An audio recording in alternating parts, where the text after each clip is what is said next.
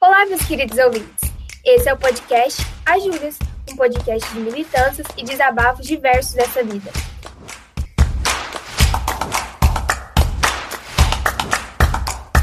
Eu sou a Júlia Chaude. E eu sou Júlia Mello, e hoje nós vamos falar sobre aborto. Aborto é um assunto extremamente delicado que está preso a diversos tabus que envolvem questões éticas, morais, religiosas, filosóficas, entre outras. Entretanto, diariamente, cerca de 830 mulheres são vítimas de complicações durante e após o período gestacional, sendo o aborto uma das principais causas das mortes maternas em todo o mundo. A Organização Mundial de Saúde apresenta alguns critérios para que o fim de uma gestação seja considerado um aborto. De acordo com a OMS, considera-se aborto a interrupção antes das 22 semanas de gestação, estando, nesse caso, o feto geralmente com um peso inferior a 500 gramas. Quando o feto é retirado dessas condições, é incapaz de sobreviver fora do útero da mãe. Segundo o relatório publicado na The Lancet Global Health, entre 2015 e 2019, mais da metade das gestações não planejadas, cerca de 61%, terminaram em aborto. No Brasil, atualmente, o aborto é considerado um crime, salvo três exceções. No caso de estupro, quando existe risco à vida da mulher e quando o feto é anencéfalo. Nesses casos, a mulher pode procurar um dos hospitais da rede de referência que realiza o aborto legal. No Brasil, existem 176 hospitais cadastrados no Ministério da Saúde como provedores de serviço de aborto legal para vítimas de estupro no país, segundo o mapa do aborto legal. Olhando para os demais países do mundo, atualmente apenas dois terços dos 195 países analisados pela ONU permitem o um aborto quando a saúde física ou psíquica da mulher está ameaçada. Outros países que seguem uma linha mais conservadora, como El Salvador, Malta, Nicarágua, República Dominicana, Suriname e Vaticano, proíbem totalmente a prática. Segundo o relatório organizado pela The Lancet Global Health, nos países em que as leis são mais restritivas e é mais difícil obter medidas anticoncepcionais adequadas e seguras, a proporção de gestações indesejadas que resultam em aborto é alta, com variação de 32 a 48 por mil mulheres. À medida que, em locais de maior renda, interrupção legal de gravidez, a taxa é de 11 a cada mil. Ou seja, fica claro que o aborto é viável para mulheres que possuem condições financeiras e onde existe um maior grau de escolaridade. E é sobre isso que a gente vai falar hoje, com a participação especial da Marina Amaral, do Projeto Cravinas. Marina, se apresente aí para os nossos ouvintes e conta um pouquinho sobre o Projeto Cravinas. Oi, Júlias. Oi, ouvintes. Tudo bem? Meu nome é Marina, eu sou integrante do Projeto Cravinas. É o projeto é uma clínica de direitos humanos da Faculdade de Direito da Universidade de Brasília, com vistas a formar, na verdade, estudantes né, da, da faculdade na prática jurídica de efetivação dos direitos humanos. Só que essa prática não necessariamente envolve só é, participação em processos judiciais, por exemplo, né? A gente tenta incidir, tenta agir da maneira mais estratégica para cada caso é, e esses casos normalmente, em sua grande maioria, são ligados a direitos sexuais e reprodutivos, né? É, alguns exemplos da nossa atuação são em é, ações judiciais buscando coibir o discurso de ódio é, em, contra pessoas que defendem o aborto, que defendem pautas de direitos sexuais e reprodutivos, por exemplo. A gente também tem um canal no WhatsApp chamado Eu Cuido, Eu Decido, que busca é, informar as, as pessoas no geral, de uma forma bem acessível, sobre direitos sexuais e reprodutivos. E a gente também tem ingressado em ações no STF, por exemplo, para tentar debater na Corte Superior e, na, enfim, na Corte Suprema, na verdade, esses, é, esses direitos sexuais e reprodutivos, inclusive o aborto.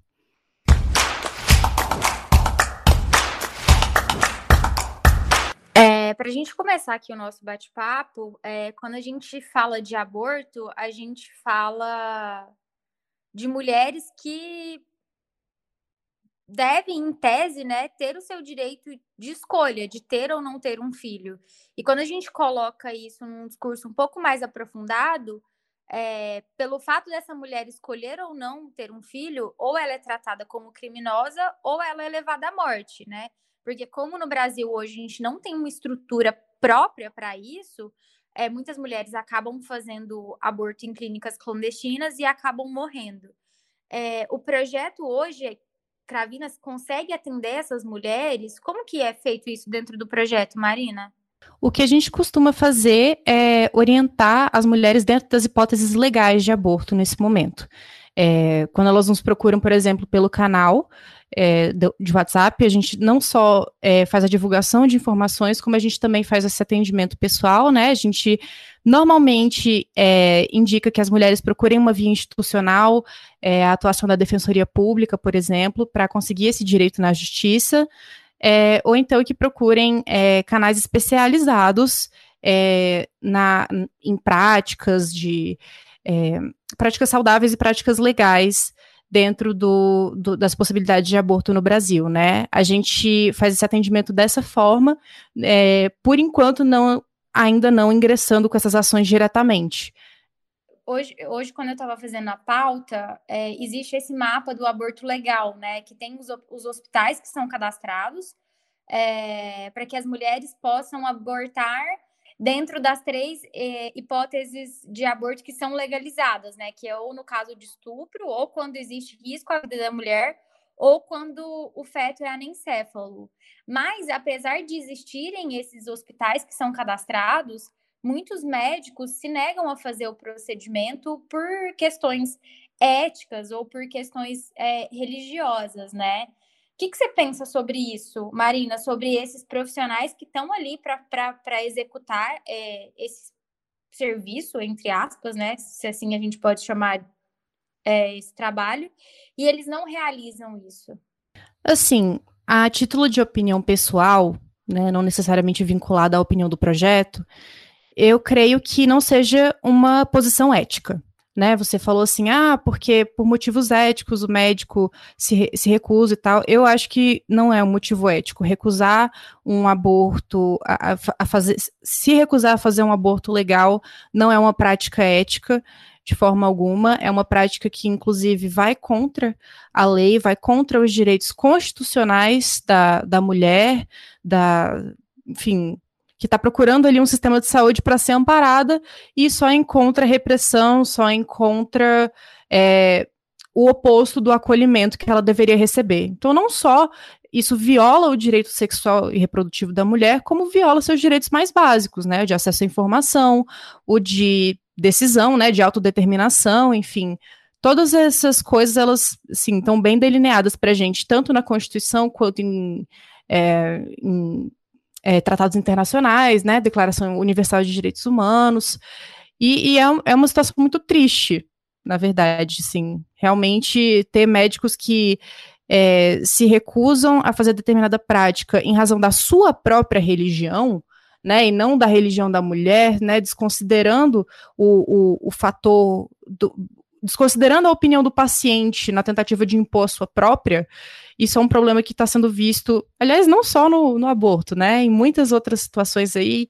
É, não, não quero desviar muito o assunto do podcast, mas agora a gente está vendo alguns casos aí de médicos que, por opinião própria, estão recomendando nebulização é, de cloroquina para pacientes e está matando pessoas no Brasil inteiro, é, o que é extremamente grave e decorre também, né, obviamente, dessas posições pessoais que não chegam nem a ser uma posição ética mesmo desses médicos.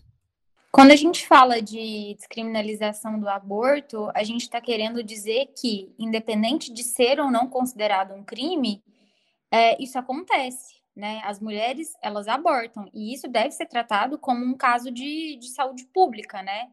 É até uma coisa que a gente falou no último episódio aqui no, no podcast, quando a gente estava falando de pobreza menstrual. Infelizmente, é, assuntos que são inerentes ao universo feminino ainda são considerados como um grande tabu e a mulher não é vista como uma cidadã de fato, porque o que é do nosso universo é, é menosprezado pela sociedade em geral, né? Então, o aborto sendo crime ou não, ele acontece. E aí a gente vê um grande recorte de classe e também um grande é, recorte de raça que, que fala para a gente que a mulher que é branca, que é de classe alta e que tem dinheiro, ela consegue realizar um aborto numa clínica clandestina e continuar sendo saudável, continuar levando a vida dela tranquilamente. Uma mulher que é pobre e, na maioria das vezes, uma mulher que é negra faz é, abortos de, de maneiras é, errôneas, né? E aí usa de vários instrumentos que nem sempre estão higienizados da maneira correta, correta e essas mulheres estão morrendo. É isso. Eu acho que é, tudo no, na questão do aborto no Brasil, na questão da legalização, da descrimin, descriminalização da prática do aborto e da sua institucionalização, tudo isso envolve é, uma, uma camada mais, mais um, um pouco mais abaixo, que é a do acesso à informação. E no Brasil a gente não tem acesso à informação. Esse acesso à informação ele não existe, né? Então por que, que tem tanto aborto clandestino no Brasil? Porque tem muita gravidez indesejada no Brasil, né? Assim, então, poxa, a gente tem aí um, uma, uma situação que é não há educação sexual para pessoas em idade escolar, né? Educação sexual própria, não há acesso a meios de contracepção, e ainda mais, né? Mais do que isso, é, existem casos de estupro, existem casos de violência doméstica, coisas que são parte do, do, do da cultura do aborto né, do, no Brasil que tem que ser levadas em conta. Essa falta de informação, ela, ela vem de, de, né, de determinados pontos, né, de vários, né, um deles, um dos grandes pontos que faz com que a falta de informação se propague no Brasil é o fundamentalismo religioso, é o conservadorismo, é, é o fato de que essa prática permanece como um tabu, né, Júlia, como você falou, e é, não tendo acesso a nada, não, a mulher não tendo acesso à educação sexual, a mulher não tendo acesso à forma de se, de se prevenir, né, em relação à gravidez, não tendo acesso a um, um cuidado médico, né, um pré-natal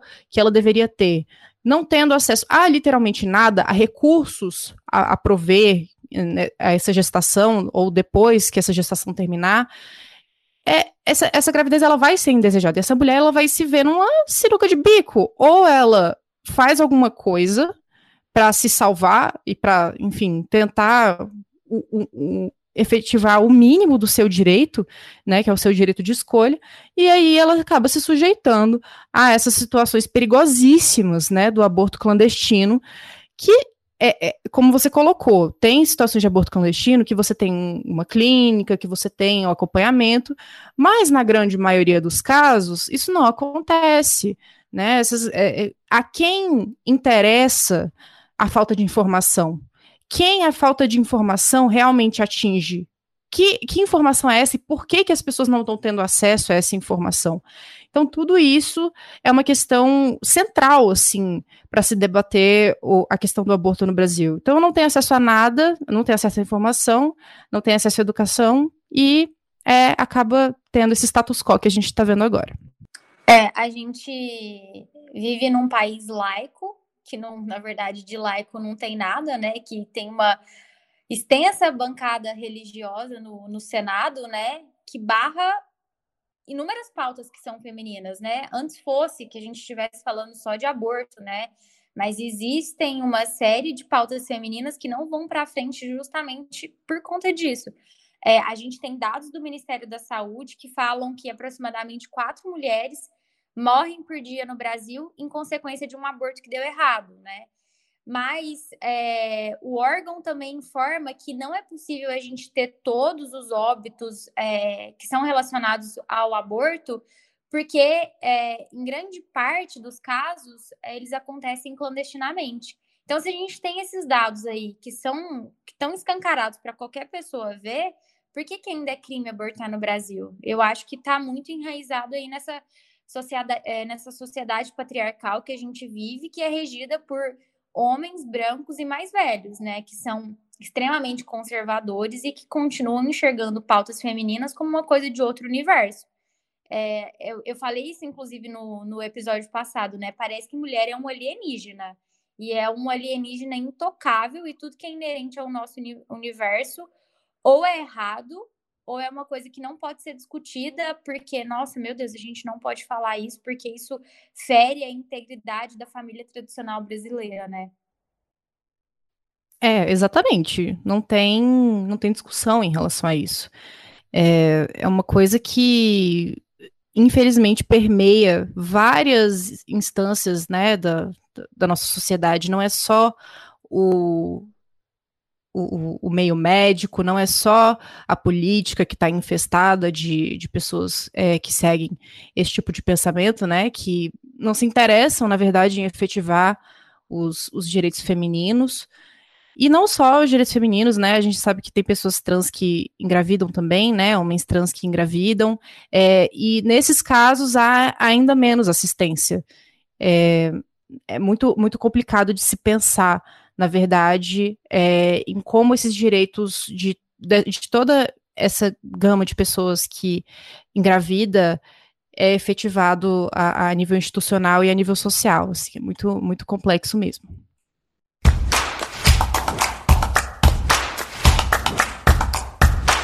É, nos dias de hoje, conforme relata a OMS, três em cada dez grávidas abortam no nosso país.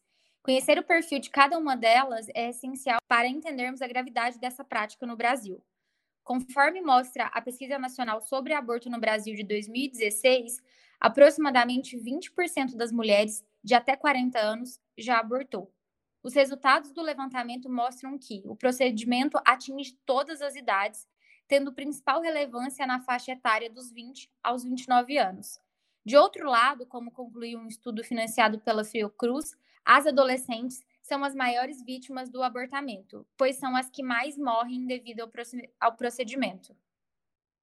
No indicativo de raça, os estudos revelam que mulheres negras, pardas e indígenas, 13% a 25%, são as que mais efetuam o aborto em relação às brancas, mais ou menos 9%.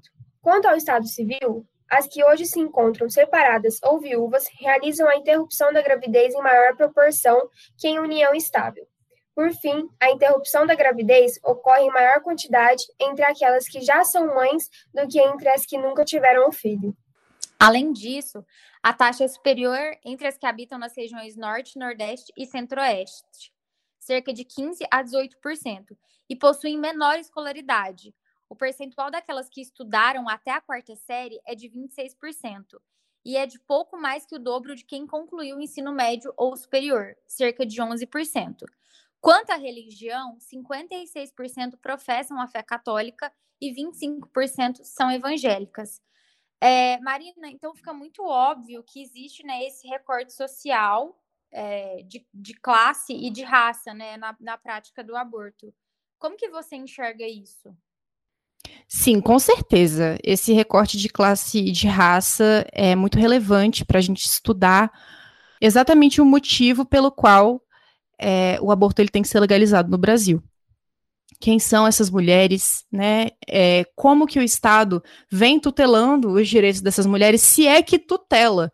Né? Eu acredito que o, o Estado, na verdade, fale em, em, em tutelar vários direitos é, de mulheres é, em situação de vulnerabilidade, tanto em razão de sua raça quanto em razão de sua classe.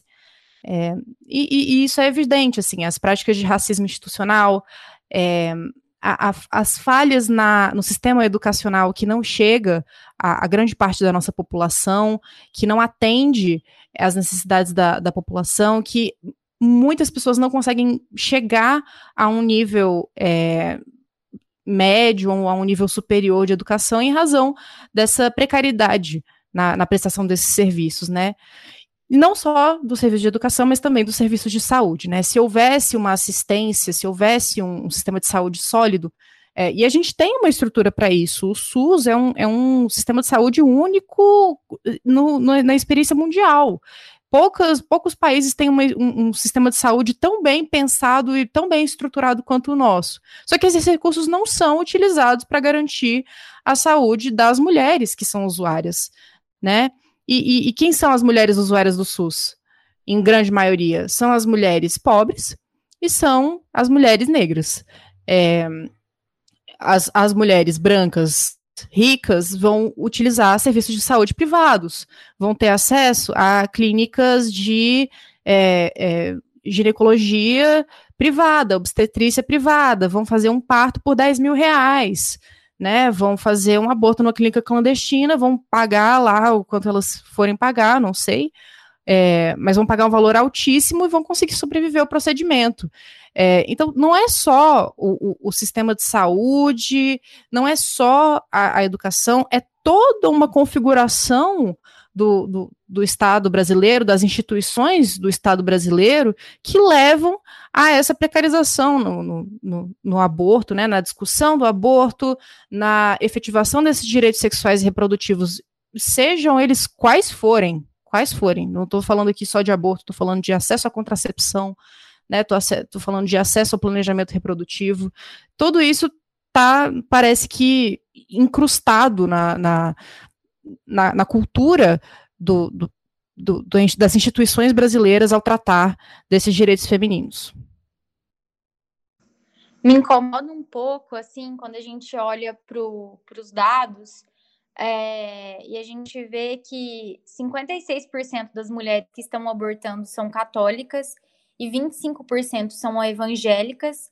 Uh, mas a gente tem um, uma bancada em Brasília extremamente religiosa que, que barra que o aborto seja descriminalizado, né? E aí a gente tem um viés de falsos religiosos também que falam que a gente tem que ser pró-vida, né? Mas quando essas pessoas estão falando que elas são pró-vida, elas não estão olhando para as mulheres que estão morrendo fazendo aborto em clínicas clandestinas, né? Elas não estão olhando também para essas crianças que estão nascendo, às vezes, em um lar que não tem a menor estrutura para receber uma criança. Então, quando a gente vê isso, a gente entende é, ali nos dados, nos números, o quanto a gente também vive numa sociedade que é extremamente hipócrita, né? De, de professar uma fé dentro de um templo, mas de não conseguir olhar para as pessoas que permeiam essa sociedade. É, é, é triste, mas também é revoltante. É, eu acho que eu concordo totalmente com você, assim. E, não necessariamente ser contra o aborto, né, assim, é uma, uma prática de fé né? Assim, ah, eu sou contra o aborto e por isso eu sou é, mais temente a Deus. Não, eu, eu, assim, não quero entrar em debater um tema religioso aqui, mas a gente tem exemplos, eu vou, vou pegar aqui o, os nomes certos para referenciar. A gente tem exemplos de movimentos é, como o Católicas pelo Direito de Decidir, e a Frente Evangélica pela Legalização do Aborto, que são dois grupos religiosos que defendem a descriminalização do aborto, que defendem que as mulheres sejam amparadas.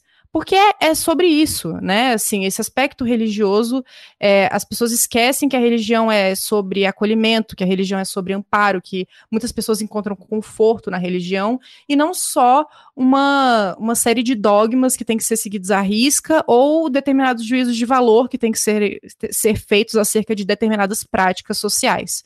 Então, eu me, me, impressiona muito, né, esse, esse dado de que muitas mulheres são religiosas, né, mulheres que fazem aborto são religiosas, mas ao mesmo tempo não fico tão surpresa assim, porque de fato o, o Brasil é, quer é, é, a, a, discussão ela está sendo escondida é, e essas mulheres elas não querem e elas não se veem seguras o suficiente para trazer esse debate à tona. É, e aí, em razão da religião, né, são mulheres que majoritariamente são criadas dentro desses ideais, são mulheres que é, precisam, é, enfim, desafiar as suas próprias crenças na hora que acontece uma situação em que elas se veem na necessidade de, de, de abortar. Então, é, é, é, é tudo muito complicado. A gente vê e, e dá uma agonia no coração, né? Ver que essas mulheres elas devem estar sofrendo não só no nível físico, mas também no nível psicológico. E, e não, não, existe esse amparo a essas mulheres. As mulheres que, que vierem a, a, ao SUS, por exemplo, buscar um atendimento psicossocial, se é que ele existe, né, depois do, do aborto, elas serão provavelmente denunciadas e presas. Né? Se elas sobreviveram, se é que elas sobreviveram, serão provavelmente denunciadas e presas. É, então, é uma situação de, de insegurança em todos os, os, aspectos possíveis. Você tem insegurança da sua religião, você tem insegurança da sociedade, você tem insegurança provavelmente dentro de casa, né? As, as famílias é, brasileiras, pelo menos assim, no, no pensamento tra tradicional, não apoiam, né? Famílias religiosas não apoiam a prática do aborto. Então, essa mulher se vê numa situação de insegurança total, tanto se ela permanecer grávida, quanto se ela resolver, né, se, se, ela decidir praticar esse aborto. E é essa situação de insegurança que a legalização do aborto é tão importante para combater. Né? Sim, é, e no nosso país a gente tem um posicionamento bastante diversificado, né? Enquanto 34% dos brasileiros consideram que a legislação sobre o aborto deve permanecer inalterada, outros 41% acreditam que deveriam ser totalmente proibido. E 16% da população acredita que deveria ser permitido em algumas situações. Eu acho que para a gente aqui que está que tá gravando esse programa é bastante óbvio qual que é a nossa posição, né?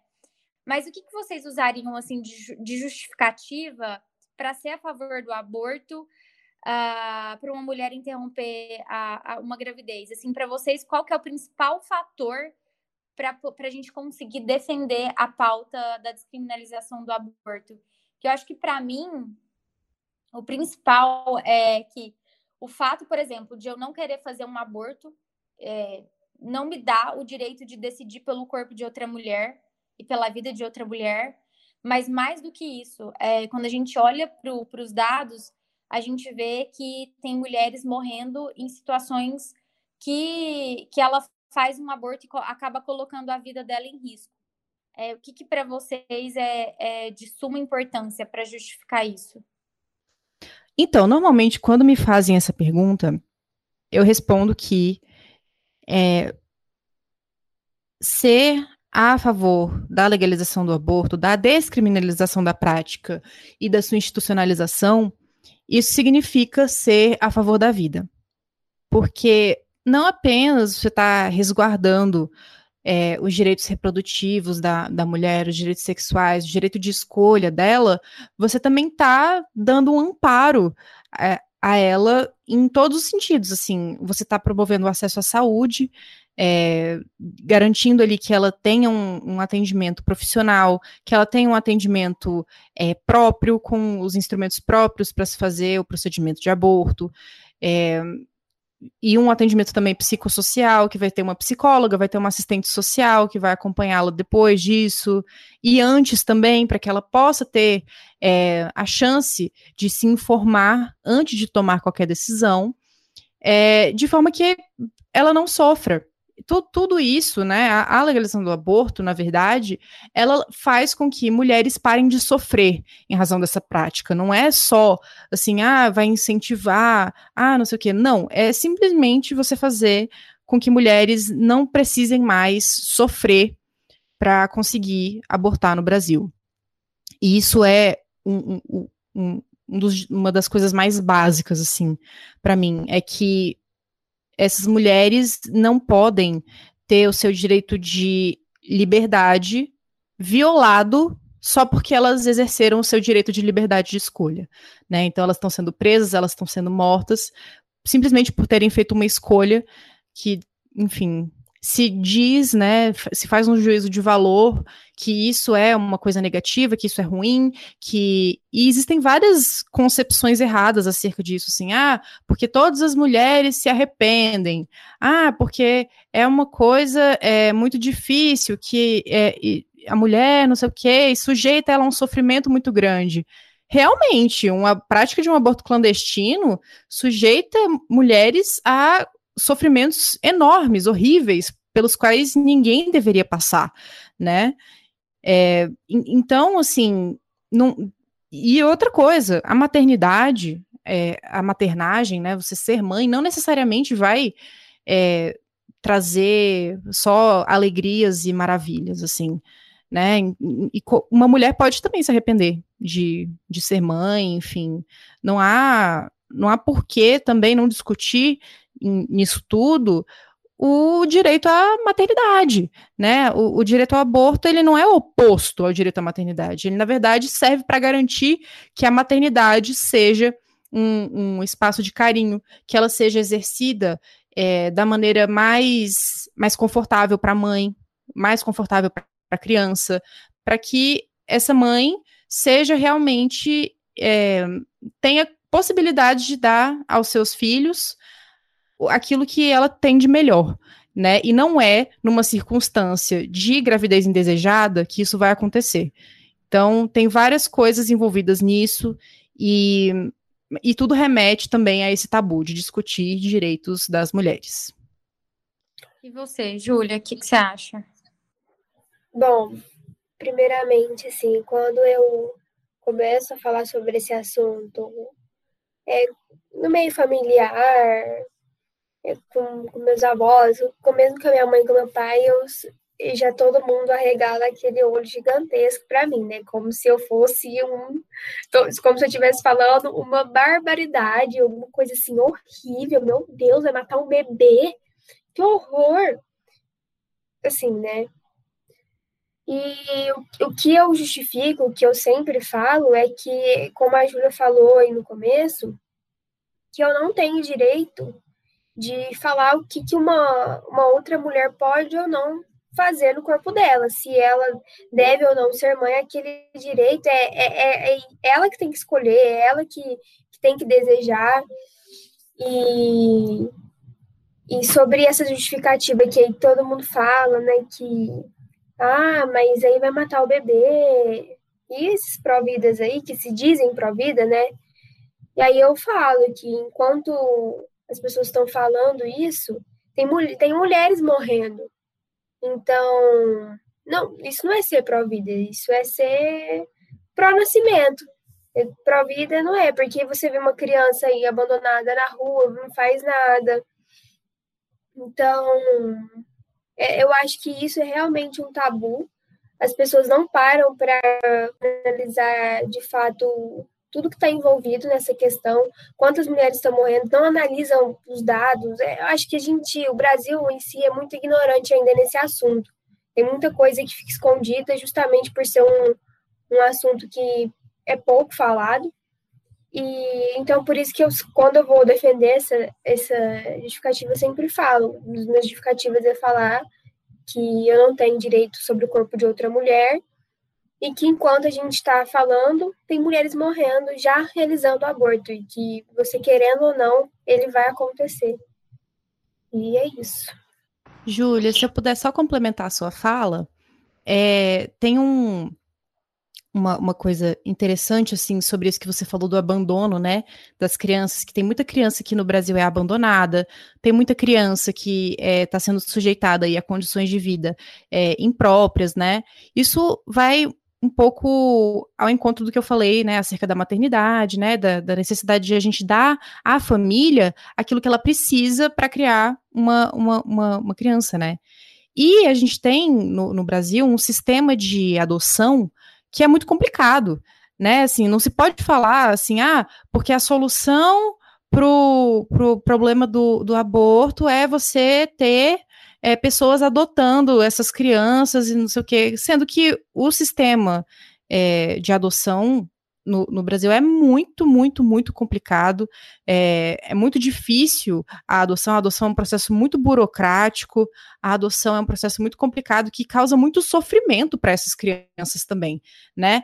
É, não tem, a, e, e, de novo eu volto nesse ponto, não tem a devida atenção psicossocial é, para essas crianças, para elas terem o, o mínimo de, de é, suporte no crescimento, né? De apoio seja do Estado, seja das figuras é, dos responsáveis, né, dos pais ali, e essa criança, assim, que, que nasce em fruto de uma gravidez indesejada, a, a, a chance de, se ela na, nascer, na verdade, em uma família em situação de vulnerabilidade, a chance é que ela vá parar nesse sistema de adoção, ou que ela vá é, ter condições complicadas, né, para crescer dentro de casa. Então a gente e, e, é, então, assim, pensar o aborto é também pensar no direito dessas crianças, né? Que estão sendo trazidas ao mundo sem o menor, a menor estrutura, sem a menor condição para recebê-las.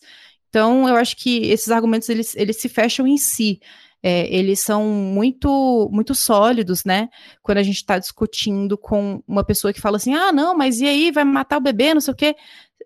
É, é, é complicado, né? O que, que você vai fazer com, com, com essa criança se você obrigar uma mulher a ter um filho, né? Enfim, é, é tudo isso é, é complexo, mas eu imagino, eu creio, na verdade, que isso tudo tenha solução é, num, num, sistema de suporte bom, tanto para, para as mulheres, né, pessoas que engravidam no geral, quanto para as crianças, né, frutos dessa gestação.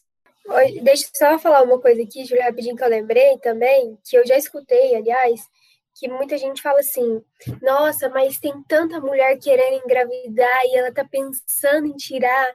E é justamente isso, gente. A mulher não nasceu para ser. Ela não nasceu para ser mãe. É uma escolha. Não é que a, que a gente nasce mulher, a gente já é automaticamente destinada a ser mãe.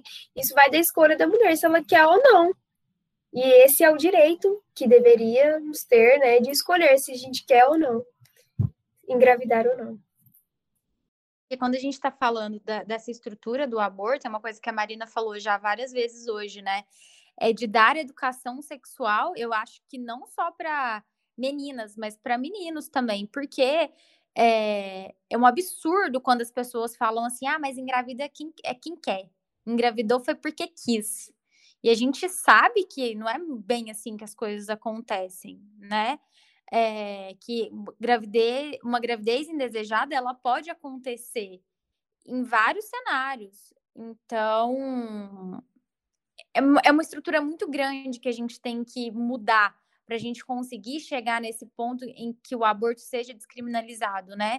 Mas a gente só vai conseguir mudar isso a partir do momento que isso é, seja uma pauta colocada ali para ser conversada, para ser discutida e que tenha abertura para que isso aconteça é, que não seja visto o tempo todo como a pior coisa do universo, ou como uma coisa de gente ruim, ou de gente que não se preocupa com a vida, né? Porque, nossa, nós somos pró-vidas, e que seja discutido por mulheres, né? A gente precisa ter mulheres falando sobre isso, porque a gente não pode continuar é, vivendo numa sociedade onde homens queiram decidir o tempo todo sobre o que a gente vai fazer com o nosso corpo. Então, a gente realmente precisa falar sobre isso, precisa colocar isso em pauta, precisa levar para as rodas de família, começar a quebrar isso dentro do, do, do nosso círculo e conseguir pulverizar é, isso que a gente está falando hoje, né? Eu, é o que eu falei, não é porque eu não faria um aborto que eu tenho o direito de decidir sobre a vida do outro. A vida do outro é do outro e não é minha. E a gente tem que ter políticas públicas de saúde que garantam que as mulheres consigam fazer isso com segurança e que elas consigam voltar para casa e ter uma vida saudável, né? E que se em algum momento futuro ela decidir engravidar, que ela tenha condições de fazer isso.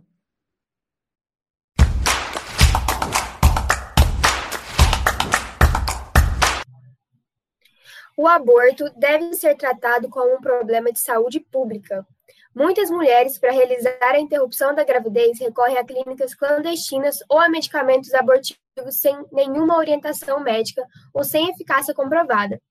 Esses procedimentos, realizados de modo não seguro, podem comprometer a saúde da mulher, causando infecção, hemorragia, lesão interna, traumas psicológicos e, na pior das alternativas, deixá-las estéril ou levá-las à morte. Conforme dados da OMS, dos 55 milhões de abortos que ocorreram entre os anos de 2010 e 2015, 45% deles foram inseguros. Além disso, proibir a prática não significa que ela deixará de acontecer. Segundo o Instituto Guttmacher, que pesquisa o acesso à saúde reprodutiva da mulher em todo o mundo, 88% dos abortos ocorrem em países em desenvolvimento. Nesses locais concentram-se a grande maioria de legislações que negam o aborto em qualquer circunstância ou só permitem em caso de ameaça à vida da mãe. Aliás, como mostra o estudo, a taxa de aborto nos estados que permitem a interrupção da gravidez é 34 a cada mil mulheres. Por outro lado, onde o procedimento é proibido, o índice sobe para 37 a cada mil. Obrigar a permanência de uma gestação por meio da lei é violar os direitos sexuais e reprodutivos da mulher. Por mais que biologicamente ela nasça preparada para gerar e parir uma criança, nem todas estão necessariamente aptas ou desejam lidar com as responsabilidades de cuidar, proteger e arcar com os custos de um filho. Tratar a maternidade como destino é estigmatizar a possibilidade de escolha feminina e torná-la criminosa diante da lei, pecadora perante a religião e sem sentimentos frente à sociedade. A legislação brasileira que, que pune o aborto é antiga. Um dos principais objetivos de uma lei é corresponder aos costumes da sociedade em que ela vigora. Hoje, diante dos avanços e reconhecimentos dos direitos das mulheres, criminalizar a interrupção da gravidez é defasar uma prática que ocorre com frequência, mesmo com as punições da norma legal. O problema do aborto é interseccional. Mulheres que se encontram em situação de vulnerabilidade, como negras e de baixa renda, também são as que mais realizam o procedimento. Na maior parte das situações, por não terem condições financeiras ou até mesmo psicológicas para criarem seus filhos. As demais, o acesso às políticas de prevenção à gravidez ainda é muito restrito, principalmente em países em desenvolvimento como o Brasil. Assim, a interrupção da gravidez se apresenta a essas gestantes como um modo de contracepção, de acordo com a Pesquisa Nacional sobre Aborto, muitas delas estão em um relacionamento estabelecido, dependem economicamente da família ou do companheiro e não planejam a gestação. O aborto é consequência de um problema maior, a violência sexual. De acordo com o Ministério da Saúde, estima-se que 94% das mulheres que procuram ajuda foram vítimas de estupro. 29% dessas tinham entre 12 e 19 anos. Devido à dificuldade de acesso à interrupção legal, 4.262 adolescentes mantiveram uma gravidez decorrente de abuso por não serem atendidas. Eu acho que quando a gente lê esse texto aqui, a gente entende como isso é um problema é, que está enraizado, né? E que tem muito de vários estigmas que a sociedade constrói a, ao longo da vida, de que o aborto ele não pode acontecer porque a mulher ela nasceu para ser mãe, né? Nossa, a gente nasce com esse instinto materno e a gente também é criado para isso, né? A gente cresce brincando de boneca, brincando de cozinhinha, de cuidar do filho, é, brinca também de, de educar o filho, porque a gente também brinca de escolinha. É como se a gente fosse preparada a nossa vida toda para ser mãe, e quando isso chega, independente de ser planejado ou não, de ser uma gravidez desejada ou não, a gente é forçado, a, forçada, né, a fazer isso. Então é impressionante como mulher não tem escolha. A gente não, não pode escolher decidir ou não o que a gente vai fazer. Porque quando a gente peita as nossas decisões, a gente é taxado o tempo todo como as feministas loucas do rolê, né? É, eu acho que essa última, esse último trecho que você falou é muito interessante, porque é, tem uma, uma constatação que, que eu faço, assim, pessoalmente, que é o de que tem alguns debates que são totalmente localizados só nas é, na, nos, nos, movimentos feministas, né, nos movimentos de esquerda, e esse assunto, na verdade, ele, tá, ele teria que ser debatido por muito mais âmbitos da sociedade.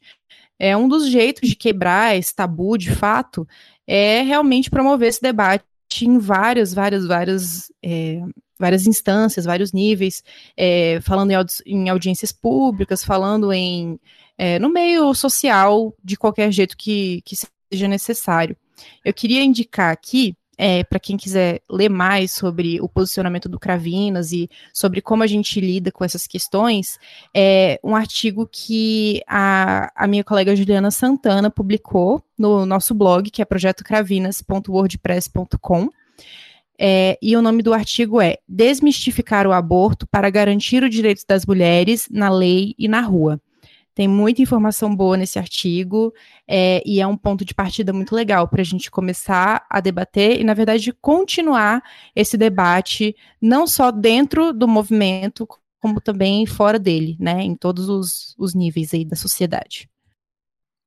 É, eu acho que a gente tem que falar mais sobre isso, né? E, e falar isso, eu sei que parece muito piegas o que eu vou falar, mas é, é importante que a gente tem que abrir um pouco mais a nossa cabeça para essas discussões e trazer pessoas com opiniões diferentes, conversar com pessoas que sejam é, de fora do nosso círculo, para a gente conseguir ter um alcance muito maior.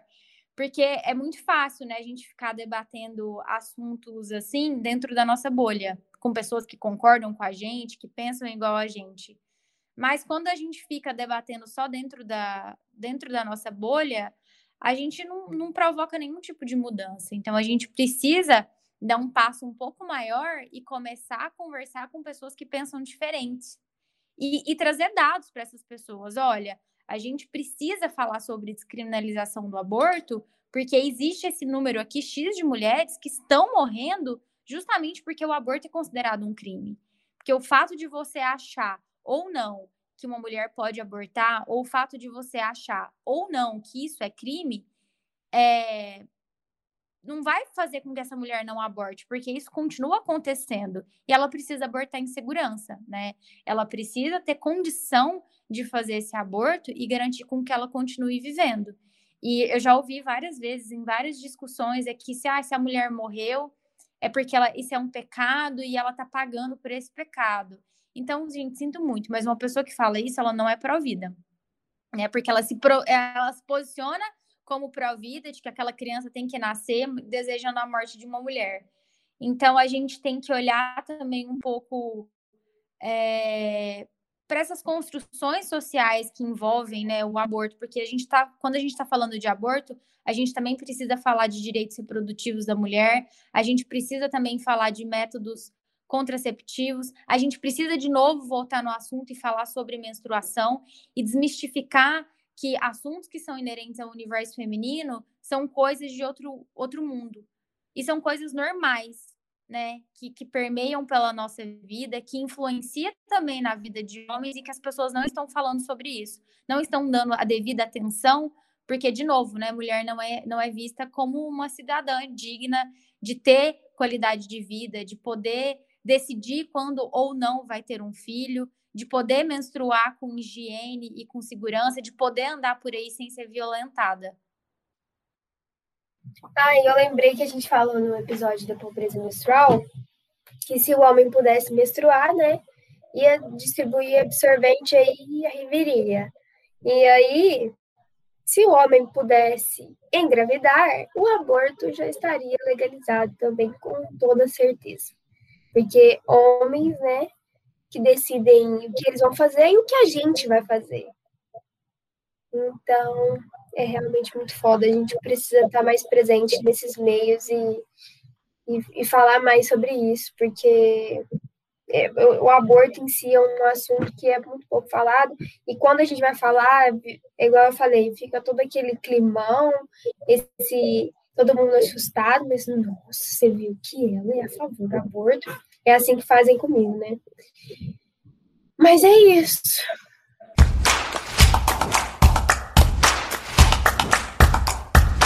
Então é isso, pessoal. Antes da gente ir para os quadros, eu queria agradecer a, a presença da Marina hoje, que mesmo com um dia muito conturbado, ela topou vir gravar, participar do programa. Então, Marina, muito obrigada pela sua participação. É, Para quem ainda não conhece o projeto Cravinas, uh, elas estão no Instagram e lá tem muita informação bacana, tem muita informação legal. Sigam as meninas no, no Instagram. E bora para os quadros, bora para o Me Conta aí, Ju.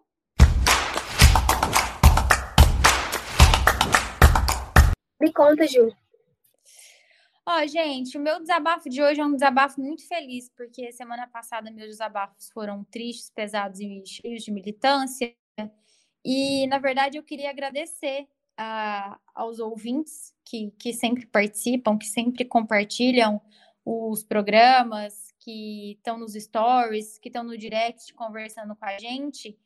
E semana passada a gente falou de This Is Us aqui, e aí eu vi várias pessoas marcando a gente que estava assistindo This Is Us, que chamaram a gente no direct para saber mais de This Is Us. Até algumas amigas minhas que escutam o um podcast vieram conversar comigo no WhatsApp para saber mais. É, então eu fico muito feliz assim de saber que as pessoas realmente escutam o podcast e estão profetizando a nossa palavra por aí, né? Então, muito obrigada, pessoal, muito obrigada. Júlia, o que, que você desabafa hoje? Olha, inclusive, eu fiquei muito feliz com a interação do, do pessoal lá. Foi muito bom, viu, gente? Vocês continuam interagindo lá. Foi super legal a indicação de vocês, eu anotei todas. E muito obrigada. Fica aqui meu agradecimento. E meu desabafo de hoje é que hoje eu fiquei o dia todo fora de casa e quando eu cheguei em casa, meu cachorro ele fica um pouco entediado sozinho. E aí ele é, simplesmente mordeu todo o tapetinho que ele faz xixi, é, pela casa inteira, então tinha restos de tapete pela casa inteira, cocô e xixi pela casa inteira. A vida da mãe de pet é difícil, tá, gente? É difícil. Ai, a, a vida da mulher branca, classe média, mãe de pet, ela é muito complicada, né? Nossa, muito complicada. É, meu white, é, o meu, é o meu white people problem de hoje. Muito white problem. Gente, eu fico impressionada como a classe média sofre. Mas é isso, Marina, você tem um desabafo aí? Ai, gente, nossa, tem tantos. Esse é seu momento, pode soltar o verbo. Ai, tá bom, vamos lá. É, semana passada foi a última semana do semestre na UNB. E eu tô formando em Direito agora. Eu tô no nono semestre. E aí, semestre que vem eu já formo, se Deus quiser. E aí, eu queria muito estar tá aliviado que meu semestre acabou, só que eu tenho tantas outras obrigações que eu simplesmente não consigo. Então, assim, eu tô aqui pensando na OAB, eu tô aqui pensando no TCC que eu tenho que fazer. Então, assim, as coisas tá, tá, tá difícil, ainda tô trabalhando. Então, assim, a vida, ela se encarrega dos meus desabafos, assim, eu, a minha vida, ela é um desabafo constante, porque eu realmente, assim, ah, é uma coisa em cima da outra, gente, e se eu continuar falando aqui, eu vou Olha, tomar mais 40 minutos aqui de podcast só falando dos meus problemas, meus white people problems. Ô, Marina, então segura aí, porque no final desse, desse, dessa gravação, no, tem um quadro novo nesse podcast, ele vai ser para você. Fica, fica tranquila, que seu momento vai chegar. Jura? Jura Ai, nossa. Jura. Uau. É, é quadro novo. Ai, eu então, amei. Então vamos, vamos, vamos para as indicações, né? Vamos para o Fala aí, Ju.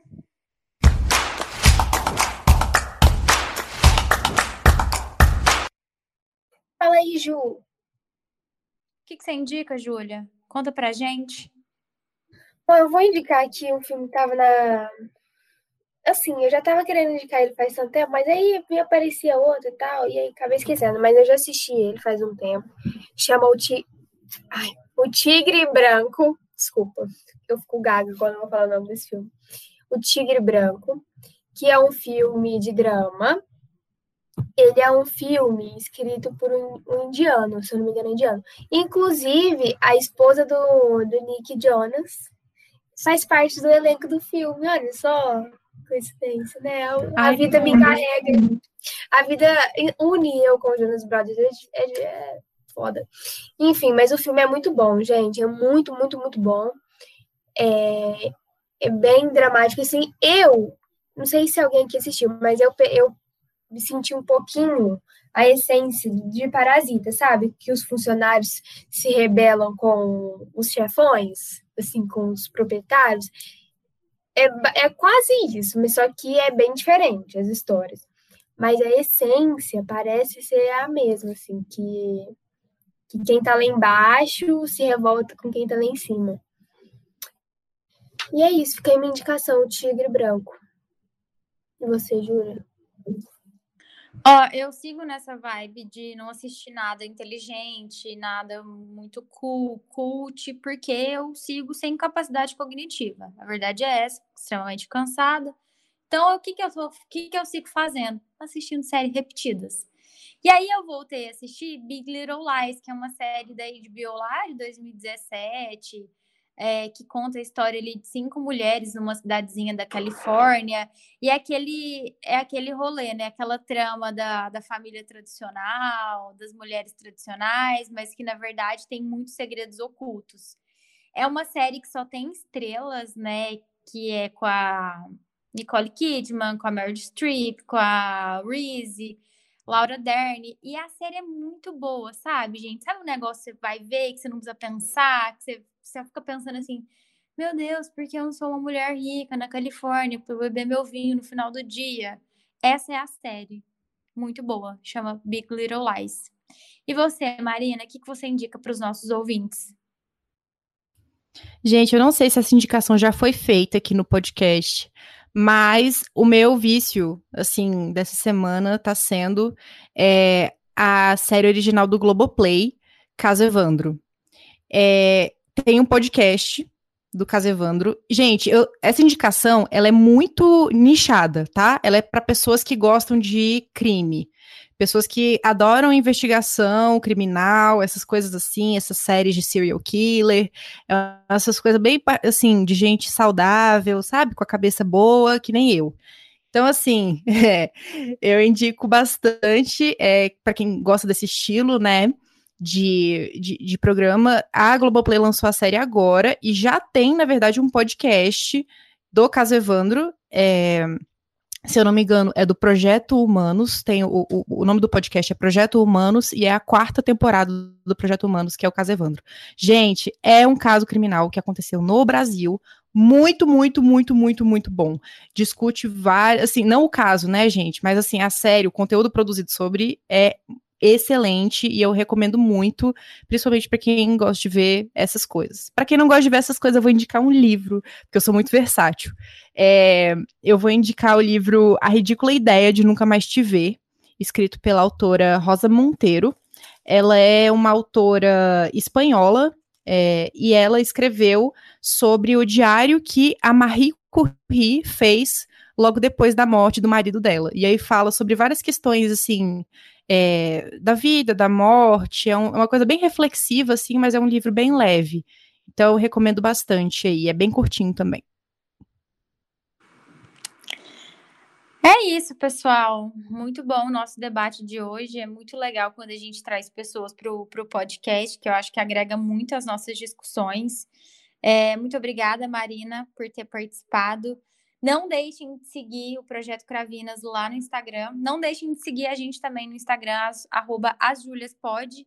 E para a gente fechar esse programa aqui com chave de ouro, com o nosso desmotivacional da semana, que né, não vai faltar, eu só queria dizer para você, querido ouvinte, que vai ter muita gente dizendo que não vai dar certo. Então, acredite neles.